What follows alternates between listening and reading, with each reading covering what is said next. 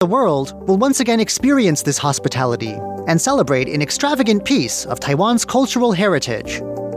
I'm Curious John, and I'll see you again next week.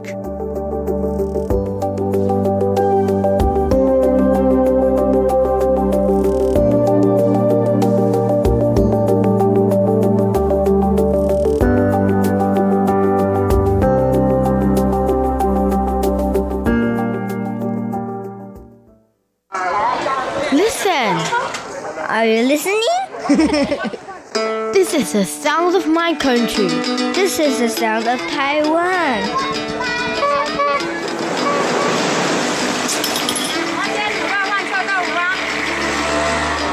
给头前阿伯拢互你见。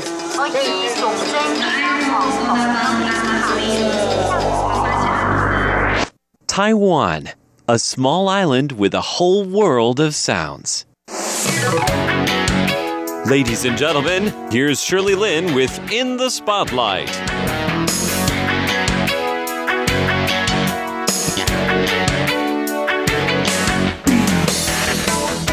Welcome to In the Spotlight. I'm Shirley Lin. Alan McIver is from Edinburgh, Scotland, and has been in Taiwan for almost 10 years. He's a professional recruiter, but also a musician. I think if you were to look at his Facebook, you would think he puts equal emphasis on both. Anyway, he said 10 years ago, the UK was going through an economic crisis. He said there were no jobs there, so he came to Taiwan. He started with teaching English, but hated it. Then, once while in Shanghai, he accidentally landed on a recruiting job and has been at it since then. Last week, I asked him how he goes about meeting expat senior executives. So today, he's going to tell us.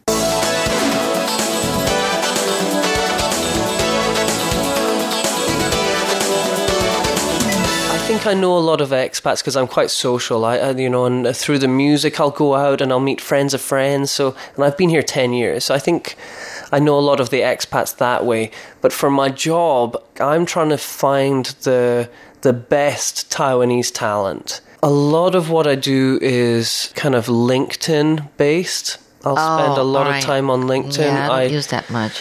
yeah, I- I'll I'll reach out to a lot of people and ask them if they want to do coffees, basically, and then Uh-huh. we, we have an hour long coffee. Am I going to be biased by thinking that if you're looking for Taiwanese talents, you're actually looking for Taiwanese American talents that come back from abroad, I mean, that's that's a like good. third culture kids? You're you're kind of right, but not not right. Okay. Yeah. So the the kind of people you're talking about, the kind of ABC third culture kids, there are some very good ones in the market. But no, you're not right. Actually, the, the the best talent, I think, if I'm generalizing, are the is the talent who born and bred in Taiwan, but studied in the states. Okay, so they're not they're not that mix of kind of oh they're kind of American but kind of Taiwanese. Although there are a lot of good people like that.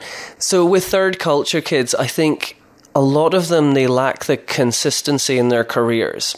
So I think there's an issue with the third culture kids I've met where they never seem to know what they want or where they want to live or maybe I'll go back to the states or oh this job's not quite right.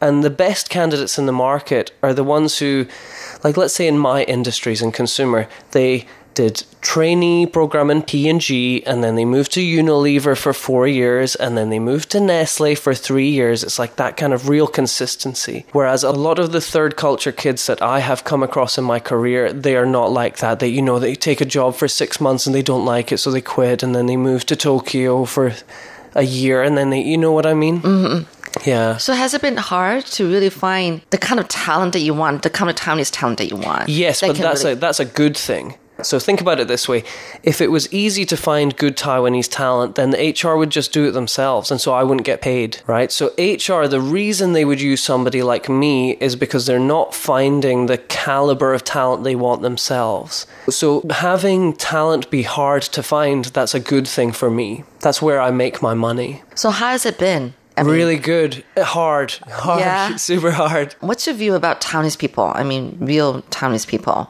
What are they like to you?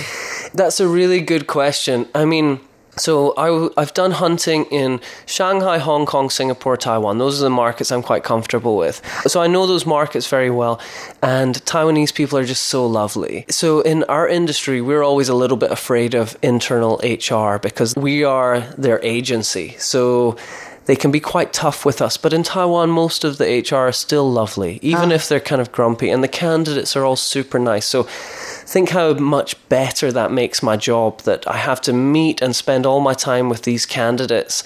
But they're really good people. They're, you know, I, I really like them.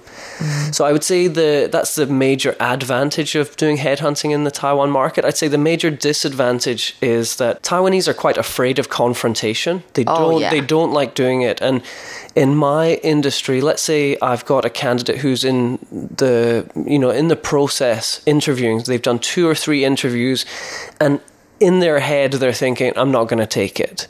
Ah. But they won't want to tell me. And usually, what happens, and this is the, the worst thing that can happen in my industry, is you go through the process, you negotiate a salary, it gets accepted, then onboard date is in three weeks.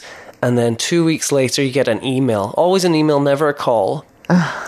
And the email says, "Oh, Alan, I'm so sorry. I've decided I'm you know can't take the job anymore."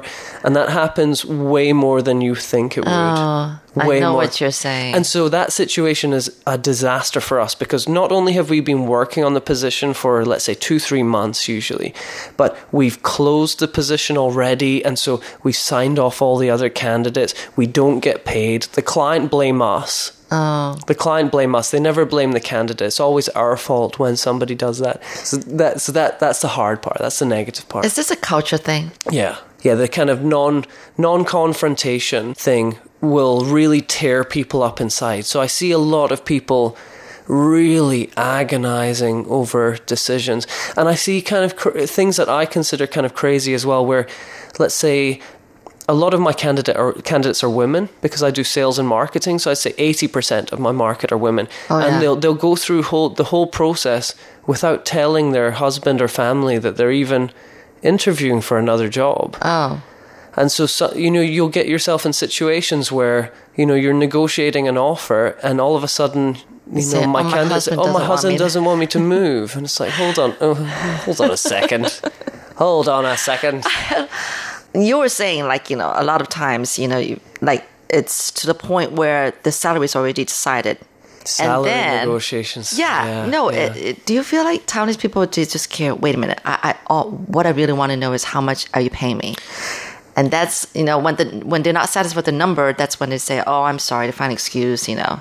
Yeah, I don't know yeah, what. I think so sometimes. yeah. So, so the hardest part of of a headhunter's job is salary negotiation. is So difficult every single time. You mean in Taiwan especially? I don't know if that is true. I I would guess everywhere. All right, all right. I would guess everywhere. Money really talks. So let's say when I do these casual coffees, let's say I meet you for a coffee and I say, Hey Shirley, what are you looking for? And you say, Ah, money is not priority for me. I just want to be, you know, good career challenge. So you get that kind of thing in conversation all the time. But then when it comes down to talking about brass taxes, the numbers, Yeah. eh, difficult every time. So difficult. Because you have a tough job, but then it's kind of a fun job in a way. It is fun. It's nice, and it's yeah. I so my job. A lot of people think it's an HR job, but actually, it's a sales job. Like I'm in sales, so the way that we get paid is we take a certain commission. We take a cut of annual salary for every successful candidate. So in my job, if you're selling, everything is great. You know, the, there's roses in the garden, and if you're not selling, if you're not hitting your target, it's incredibly stressful. And I've been in both parts of the wave. You're listening to In the Spotlight with Shirley Lin. Let's talk a little bit about your music part. Are you a singer? Are you a vo- Yeah, the vocalist in your band? Yeah. That you have in Taichung, you said mainly. I play Yeah. guitar. I play a bit of piano and drums as well. Wow, I, okay. I write the songs for our band Oh, as well. all yeah. right. And you're the vocalist. Yeah, that's right. I did a lot of oh. a cappella when I was at university as Oh, well. Uh-huh. yeah? I've always done music. I, I I love it. I absolutely love it. I think if I'm completely honest, I like the attention. I don't know. Maybe because you were in a suit today and with a pink tie and all that. I just couldn't picture you as a musician until you said right? slash musician. Yeah. I- there's a there's a record producer in Taichung. He's a really good guy. Cool tattoos, long hair, really really cool guy. And he was up in Taipei for a concert, and he saw me in my suit. He's like, "What are you? What are you wearing?" Like he, because he had recorded our album with us, so he saw me as kind of cool guy. Then he sees me in a suit. He's like, "What is going on?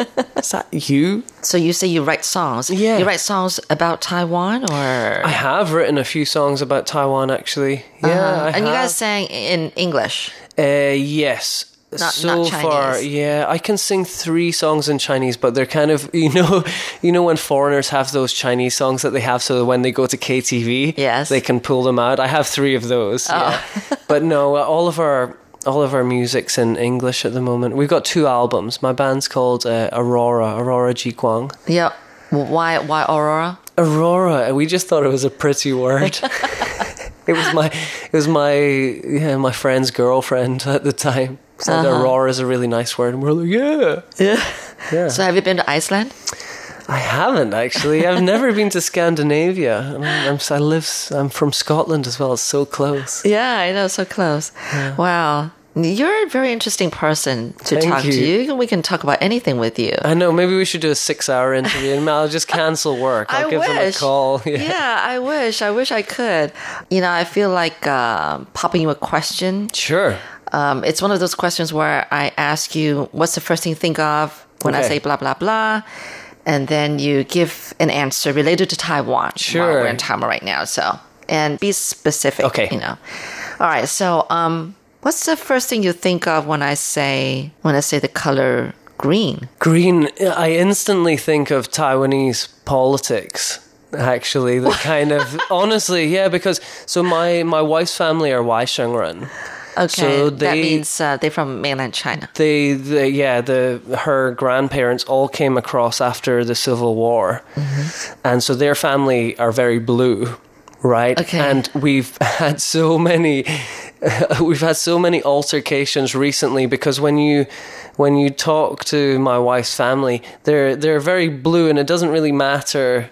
It doesn't Blue, matter. the blue camp is uh, KMT, yeah, yeah, the, KMT, Kuomintang, the yeah. Kuomintang, you know, the the for unification Yeah. between Taiwan and China. Okay. Yeah, so there's so there's a few issues recently where you know because of the referendum and you know talking about things like the gay gay marriage equality and things like that. We've had a few incidents.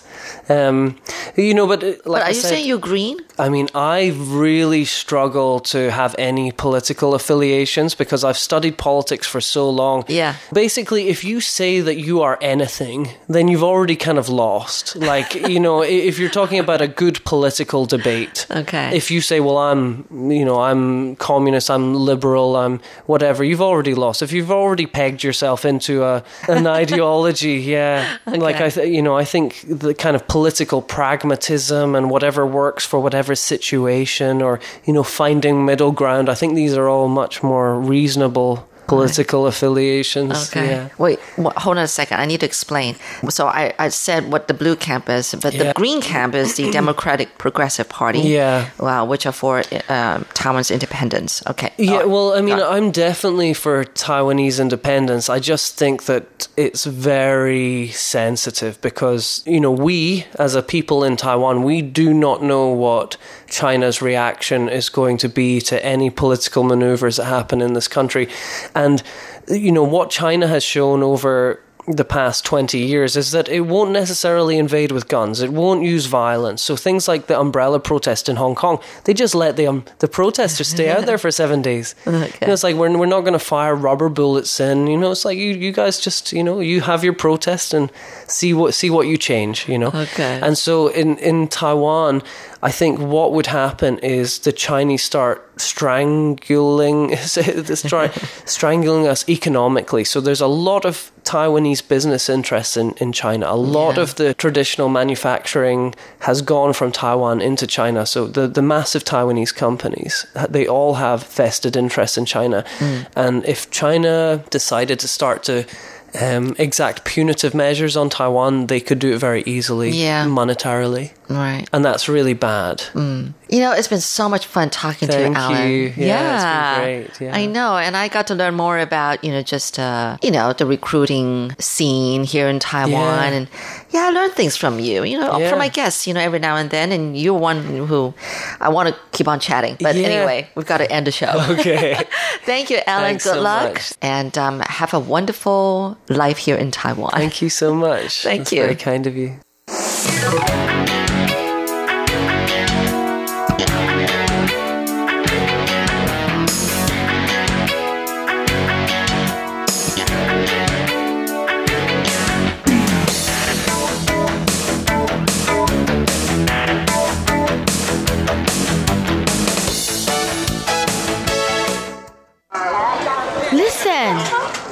Are you listening? this is the sound of my country. This is the sound of Taiwan.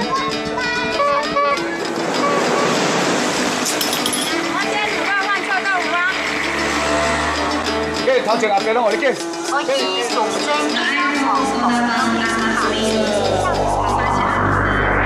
Taiwan, a small island with a whole world of sounds.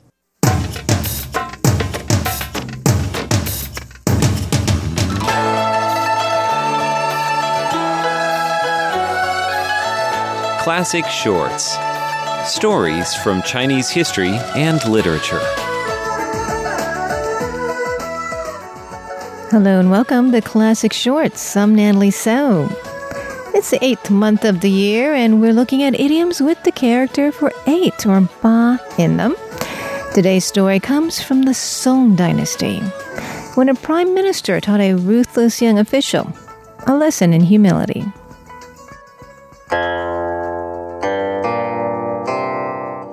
In the Song Dynasty, there was a prime minister named Wen Yanbo who was born in the year 1006. He got news of an arrogant man named Li Ji. Li came from humble beginnings. His father was a servant in the prime minister's household. But after Li grew up, he was able to become a local government official. He was a transportation official. But unfortunately, with his newfound prestige and power, he became a tyrant. I don't care how long the people have to work. Have them transport that salt across the province by tomorrow, even if it kills them. He was in charge of the salt and the grain and transporting it, and he made life extremely hard for his people. A lot of people lost their lives because they were overworked. He wouldn't listen to the cries of his people or his advisors. Why should I listen to you? I'm in charge here. Why should I care about these people? They work for me, and so do you. That was his reply to anyone who tried to persuade him to ease the burden on his people.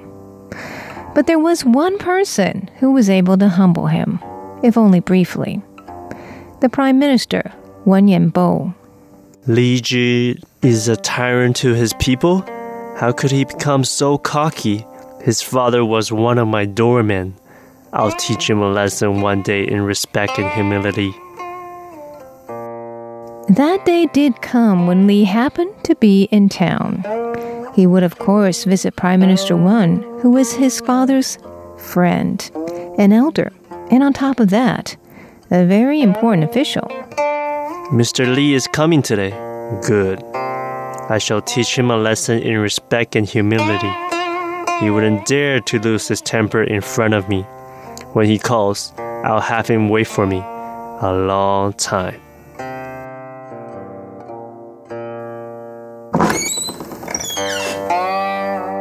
I'm Li Ji. I'm here to see Prime Minister Wen.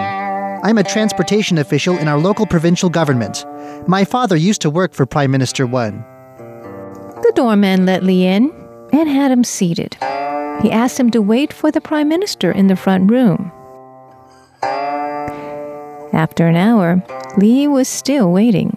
Prime Minister Wen must be very busy today. He hasn't come yet, and it's been an hour. After three more hours, Li was still waiting. I can't believe how long it's taking the Prime Minister to see me. I wonder if the doorman even told him I was here. But he must have. Ugh, I can't get mad at him, though. He is the Prime Minister, after all.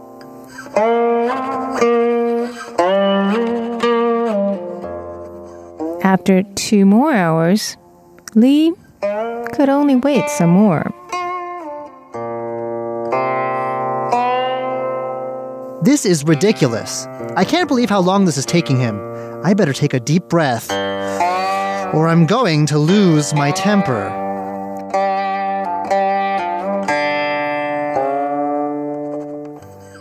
Not too long after, just a couple of hours later, Prime Minister Wen appeared. Uh, Prime Minister Wen, so good to see you. Mr. Li, your father was my good friend. You should bow down to me in respect eight times. Well, of course, Prime Minister Wen. And that's what Li Ji did. He waited eight hours and bowed eight times to the minister in respect. Only the prime minister can make him overcome his bad temper and humble himself like that. That story led to an idiom with the character for eight.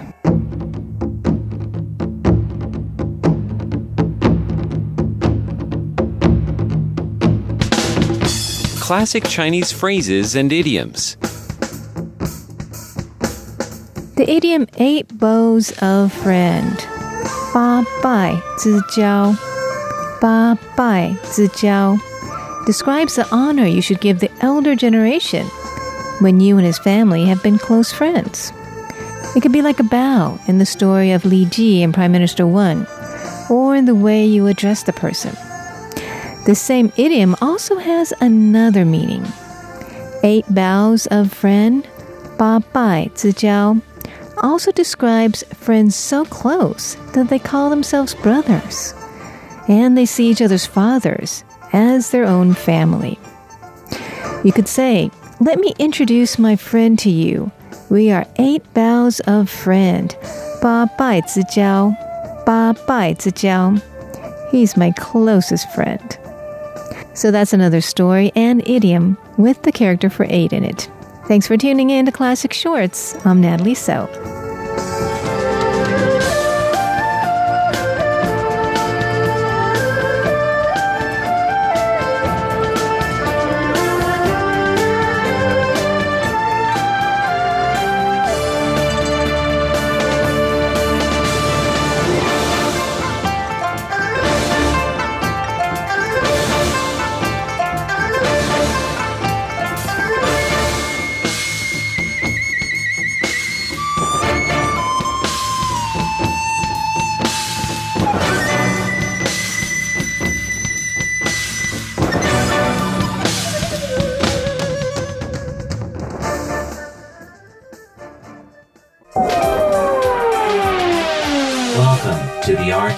Time Machine.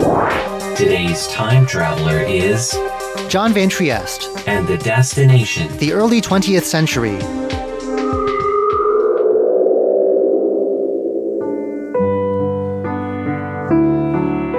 Photography came to Taiwan in the 19th century. As early as 1869, American St. Julian H. Edwards had begun to document a range of Taiwanese landscapes. During this period, in the final decades of Imperial Chinese rule over Taiwan, it was outsiders like Edwards who took pictures of the island. They came with heavy carts of equipment and early techniques, including one process that required the use of egg whites. In the early 20th century, though, Taiwanese people too began to take up cameras, turning their lenses to the Taiwan they saw. Their medium of choice was called dry glass plate photography. An ongoing exhibit at the National Taiwan Museum called The Mirror of Time takes a look at work by nine of these early photographers. All were active in Taiwan during the early 20th century, and all left their mark with the same dry glass plate process. All but one were Taiwanese. The works span from 1905 to 1949 and are paired in the exhibit with some of the photographer's personal belongings and equipment. Over the next two weeks, we'll hear from exhibit curator Zhang Chang Song about the photos in this exhibit, the lives of the people who took them, and the long struggle to protect photos like these.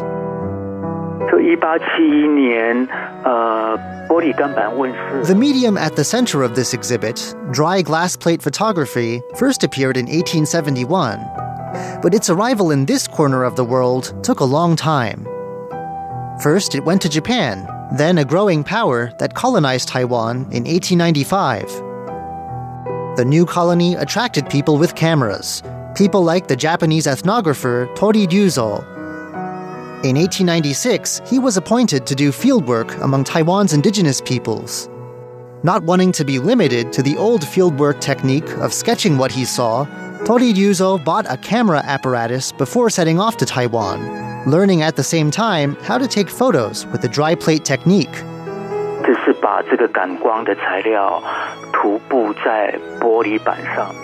Mr. Zhang explains that earlier glass plate techniques had forced photographers to rush. They had to complete and develop everything before a photosensitive material on their plates dried up. The newer dry plate technique didn't have this problem.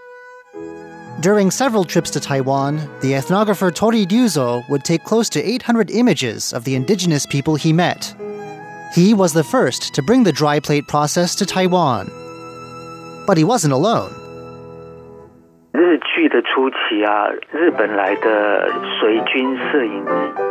In the years after colonization, a group of Japanese war correspondents who'd come to Taiwan with the Japanese military stayed and set up shop. They set up studios here Local Taiwanese people would apprentice at these studios, and in later decades would even travel to Japan proper to further their studies after the opening of the Tokyo Photography Academy. 写真馆有五位，另外两位是医生，一位是人类学者。The photographers featured in this exhibit came from several walks of life. As you might imagine, most did make their living from photography. but there were also doctors with artistic interests, yet another Japanese ethnographer, and the owner of a camera equipment shop. The earliest photos presented here are by the entrepreneur Lin Cao, founder of a chain photography studio. Lin would also come to own many other kinds of businesses too. But before his career took off, he was just a young man, taken under the wing of Japanese military photographer Hagino Morimoto. After Lin had been his apprentice for several years, Morimoto returned to Japan and handed Lin his studio. Lin's turn of the century photos show a Taiwan still newly colonized. A large collection of portraits focus on the elite Wu Feng Lin family. They show a world of traditional dress, Chinese opera, and imperial era architecture. One interesting feature of these photos, taken between 1905 and 1910, is that they also make sure to include close ups of laborers and maids. A sign Mr. Zhang says shows that the household cared about even its most humble members. Dr. Zhang Qingyan, the second photographer, was of more or less the same generation, but his works here from the 1920s show a world of changed dress and manners. They focus on the Jiayi area of southern Taiwan where he practiced medicine. There's a lot of fun and innocence in these photos. He captures festivals and children at play during summer holidays. He even gets a diver plunging gracefully into a swimming pool. He photographed his wife, the local hospital, and Jiayi Central Fountain. And like other photographers from his area, he even went into Jiayi's mountains, documenting logging operations on the mountain called Ali Shan. His work also included stereoscopic photos, rare for the era.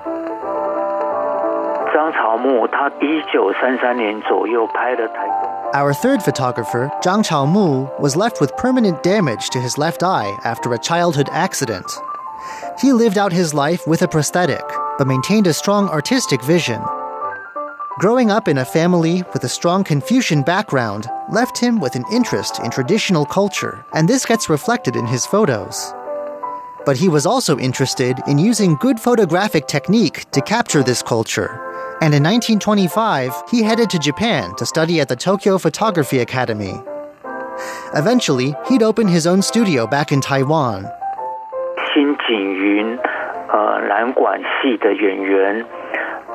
A series he did around 1932 captures the subtle poses of Nanguan opera performers, while also documenting their elaborate costumes and makeup. In 1935, Zhang's hometown was hit by one of the most destructive earthquakes in Taiwan's history. Though much of his property was destroyed, he survived to take another series of photos the following year. This series shows a major religious festival and showcases Taiwan's elaborate temple architecture.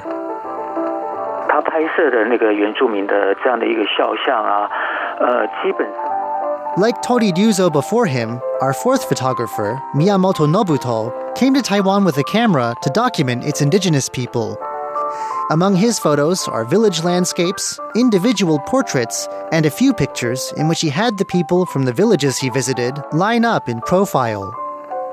From the Tsou and Seediq groups of the mountains to the coastal Amis and the Tao people of Orchid Island, Miyamoto photographed indigenous people from all over Taiwan. For me, one of the most arresting pictures in this exhibit is one of his. In 1931, he photographed three Atayal villagers in the mountains of Taoyuan.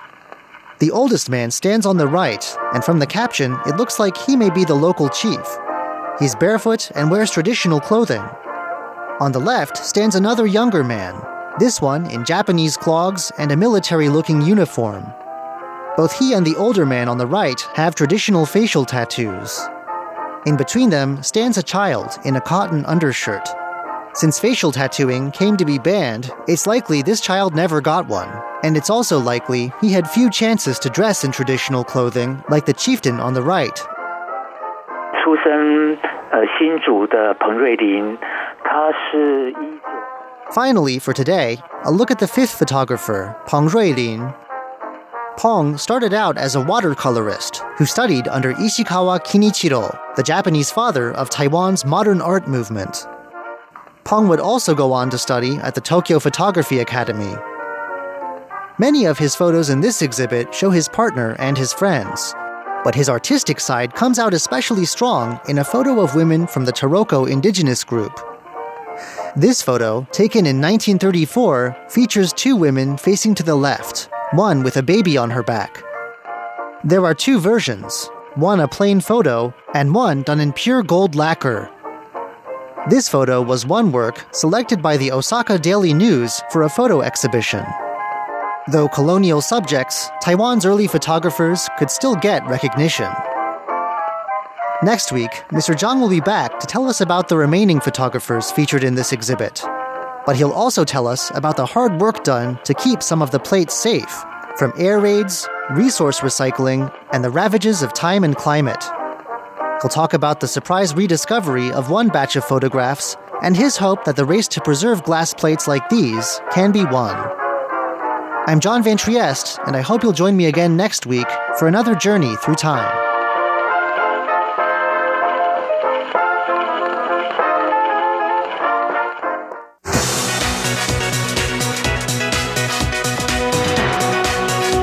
Hospital's mission not only to service the um, people in Taiwan, they also would like to just follow the founders' steps. So that's why the hospital established the Overseas Medical Mission Center. In Asia, we have projects in Myanmar, Vietnam, Thailand, India, Indonesia, and Nepal as well. Hello and welcome to this week's Online brought to you by Radio Taiwan International. I'm Carlson Wong. Changhua Christian Hospital was founded in Changhua, Central Taiwan in 1896, and the Overseas Medical Mission Center was established to provide medical service to other countries in the world.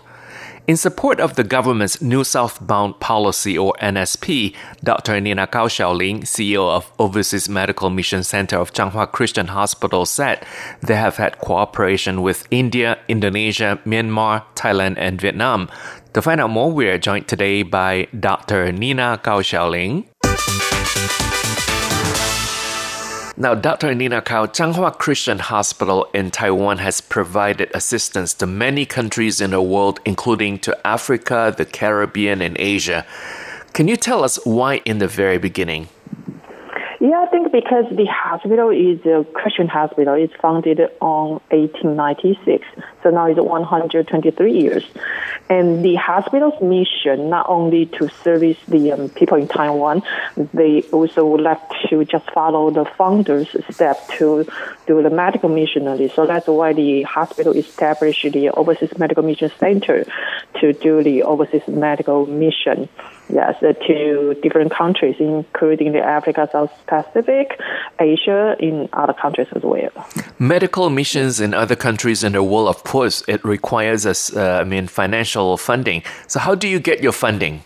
I think the hospital they have their uh, annual funding for the center, so we have our funding from our hospitals, but we also um, have that the project supporting from the uh, government, like from the MOFA, from the Ministry of Health. Um, but we have to write a proposal to to build the budget from the government.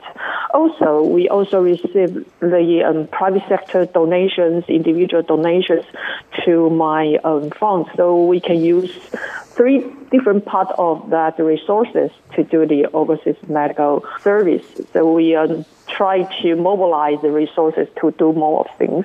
So today yeah. we'll focus on Asia because the last interview that we did with you was regarding the assistance to the Caribbean countries. And yeah. now in support of the government's new southbound policy, yeah. what countries in Asia does your assistance cover? Yeah, in Asia, we have projects in Myanmar, Vietnam, Thailand, India, Indonesia, and Nepal as well. Now, how do you choose these countries? We choose countries um, from different dimensions some of from that because the government asked us to do the um, project in lots of countries that maybe have some of reasons. Even lots of countries they don't have formal diplomatic tie with Taiwan, but um, the government they would like to use the NGO or the hospitals um, soft power to do uh, those of the cooperation project. And some of the projects through the um, local NGOs, their request or the church or hospital. So there are different dimensions that we choose countries as our um, counterpart. However, I think that no matter what countries, um, we had to do the needs assessment before we started our cooperation. And how do you assess what kind of assistance to offer? Yes, I think that before we start our work, we have to do the uh, feasibility study to mm, to realize what kind of project that we're going to do in of countries. Um, sometimes they need the the uh, medical service, but some of them maybe need um, the training, and some of them maybe needed uh, capacity building. So usually, I have led some of um, the specialists to go with me to to lots of country to do the um, on-site visiting to assessment what kind of the needs they really need, and after get back to the office, we have to discussion with our um, experts and our resources, and we also will discuss with the local uh, our counterpart, and finally we decided what kind of project that we're going to do. Yeah. What are the most prevalent diseases in these countries, and uh, how does your team help? In lots of countries, they're leading the food they eat. Um, they like very um, salty and very sweet. Some of them uh, they like spicy. So um, from our research report, we find um, they have very high um, prevalence rate in the um, just like hypertension, heart disease, and even diabetes in those of the Asia countries. So. Um, we were more focusing on how to do the um, prevention. So sometimes we invite some of students uh, working with us. They use their their summertime or their winter time to working with us to do the health education. But when we select our doctor, we were more focusing on what their problem, and we will send our doctors, English specialists, to working with us. So, due to the eating habit, one contributing factor is uh, high sugar um, yeah. and high salt and salt. so yeah. yes so normally um, most of the patients have heart diseases diabetes mm-hmm. and so on and so forth now yes. in india you worked with a local ngo called SEEK S-E-E-K mm-hmm. Foundation yeah. in Chennai in the southern part of India. Could you talk mm-hmm. about the kind of cooperation you have in India? In India, we're working with two NGOs. One is you mentioned SEEK Foundation. This is a local NGOs because this NGOs was founded for um, by the uh, local company. The company is very big. It's I think that will be the uh, India, the largest uh, logistics company. So the company would like to do their uh, corporate social responsibility. So let's um, set up SEEK Foundation. Actually, they have their different kind of project. We just joined their uh, medical service project uh, to service the the villages. They're responsible for some of the villages, so we are working with them to do the medical service. Actually, other foundation we call Beyond Foundation. Also in India, we work together. That foundation is the funded by Taiwan um, company, their branch company in India. We call it Feng Tay. If you wear that the Nike shoes, I think mm-hmm. it's more than ninety percent of the Nike shoes will be from this company. So um, the Taiwan company, um, they have branch in India. They also would like to do the corporate social responsibility to service the community. So uh, we work with them to conduct some medical training or medical service for um, the community people. You're listening to On the Line brought to you by Radio Taiwan International. I'm Carlson Wong, and today I'm speaking with Dr. Nina Gao Xiaoling, the CEO of Overseas Medical Mission Center of Changhua Christian Hospital in Taiwan. And in Thailand, you attended the Taiwan Thailand Smart Healthcare Conference last year. Yeah. And you've worked yeah. with a number of hospitals in Thailand, including um, Bangkok Christian Hospital. Could you talk about your cooperation with these hospitals and in Thailand? In Thailand, yeah. Uh, in Thailand, actually, um, we have Thailand cooperation since 2010.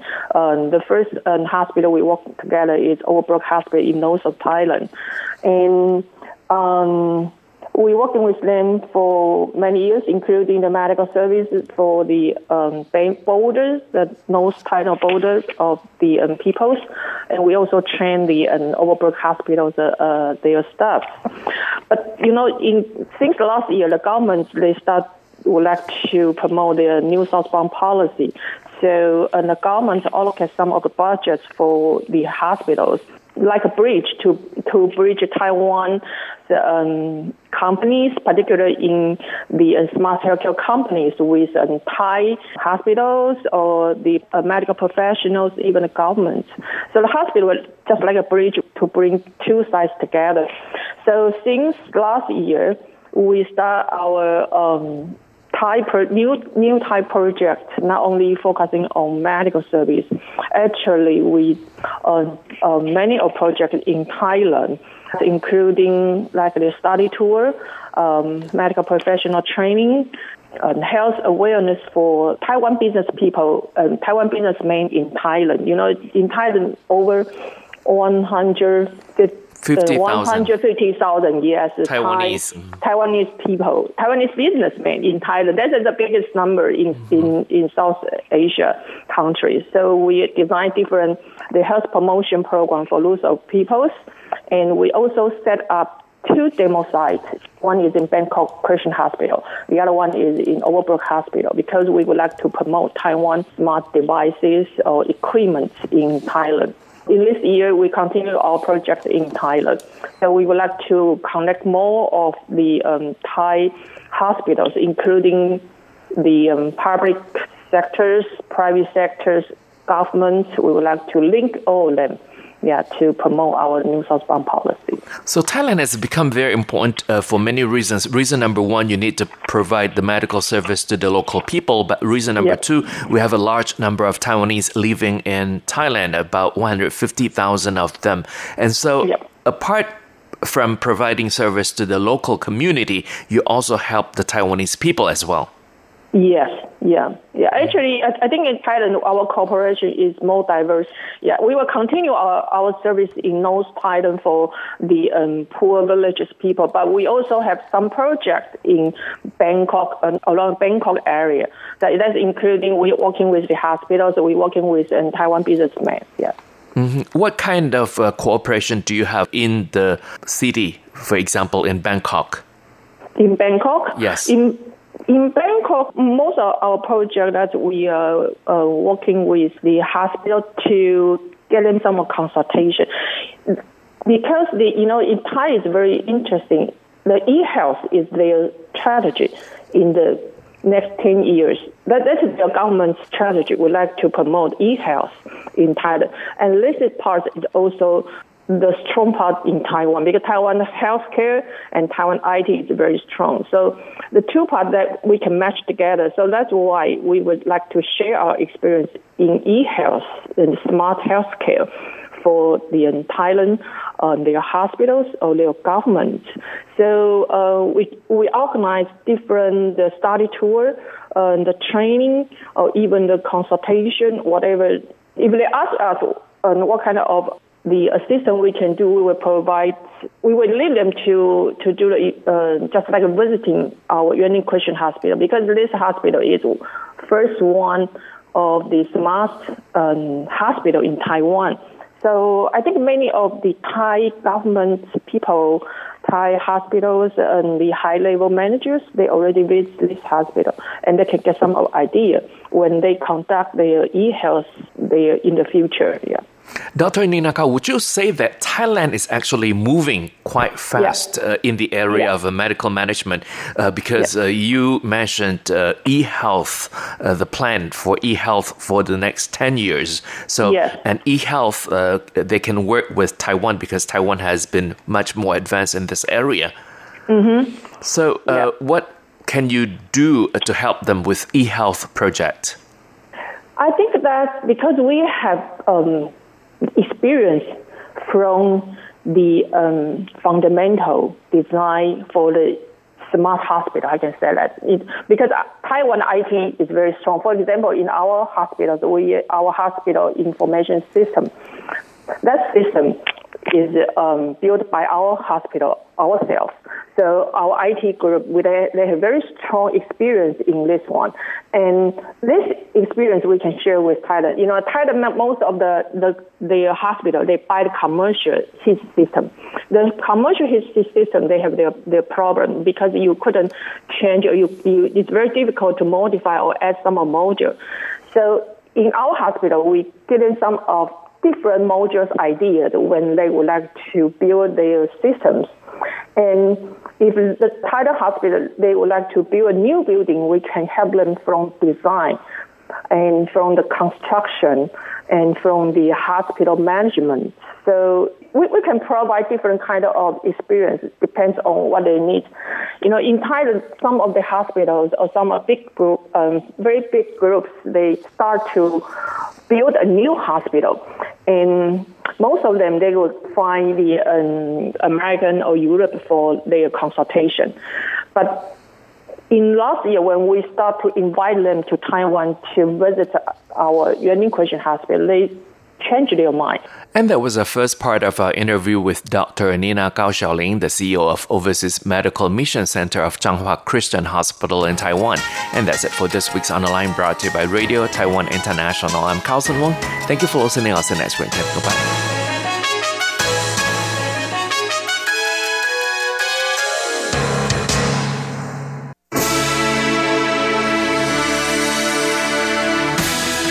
Thank you for listening to Radio Taiwan International, broadcasting from Taipei, Taiwan. Check out our website at english.rti.org.tw. Again, that's english.rti.org.tw for the latest news and features from Taiwan. You can also listen to our programs and watch videos as well.